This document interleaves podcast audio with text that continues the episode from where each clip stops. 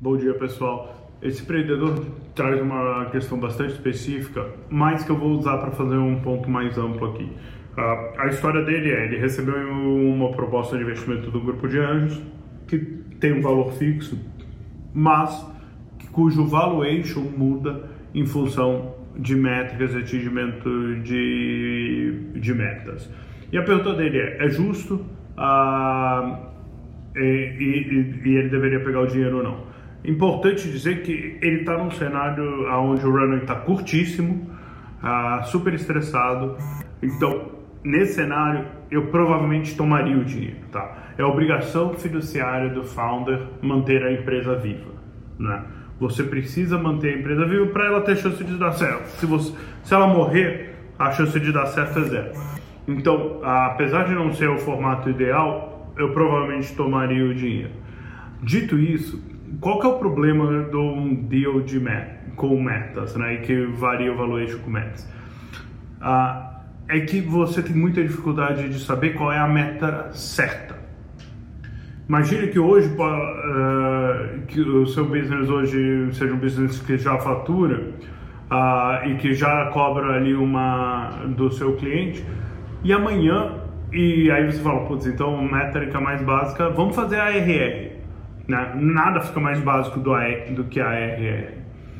Ah, e aí chega amanhã e você fala, putz, quer saber, essa estratégia não funciona, ah, eu, tenho que, hum, eu tenho que fazer um freemium né? e não cobrar mais do cliente. Você não pode fazer, tomar essa decisão porque as suas metas são marcadas em ARR.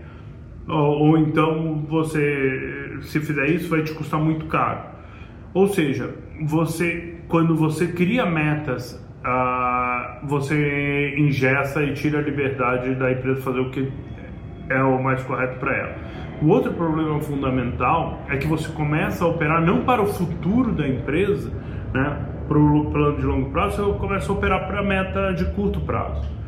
E isso vai ter uh, decisões que você vai fazer. Putz, ah, tem uma meta aqui que é, que é, que é consumo de caixa putz, então eu não faço investimento hoje, porque eu economizo caixa para para bater a meta. Por outro lado, isso vai ter um impacto exponencial no futuro da empresa. Então é muito difícil você criar métricas que façam sentido. Uh, e quanto mais cedo, mais difícil, porque tem mais incerteza, tem mais necessidade de mudança, né? Ah, sou uma empresa de 300 milhões de reais de ARR com modelo super previsível, provavelmente faça um pouco mais de sentido ah, nesse contexto. No very early, que é onde os anjos estão se envolvendo, eu, eu entendo que esse é o bias dos, dos investidores, porque eles vêm de operações mais tradicionais, mais previsíveis, então eles acham que eles conseguem prever, né? Ah, por, mas é, acaba sendo um serviço para startup. Mas de novo, se a sua opção a esse dinheiro é quebrar, por favor, pegue esse dinheiro. A, a opcionalidade de se manter vivo ah, é, tem um valor muito grande para você. Então, ah, de novo, eu explicaria o problema de metas, eu explicaria o, a, o nível de incerteza que a gente vai ter nesse negócio e que cria desalinhamento de interesses no curto prazo.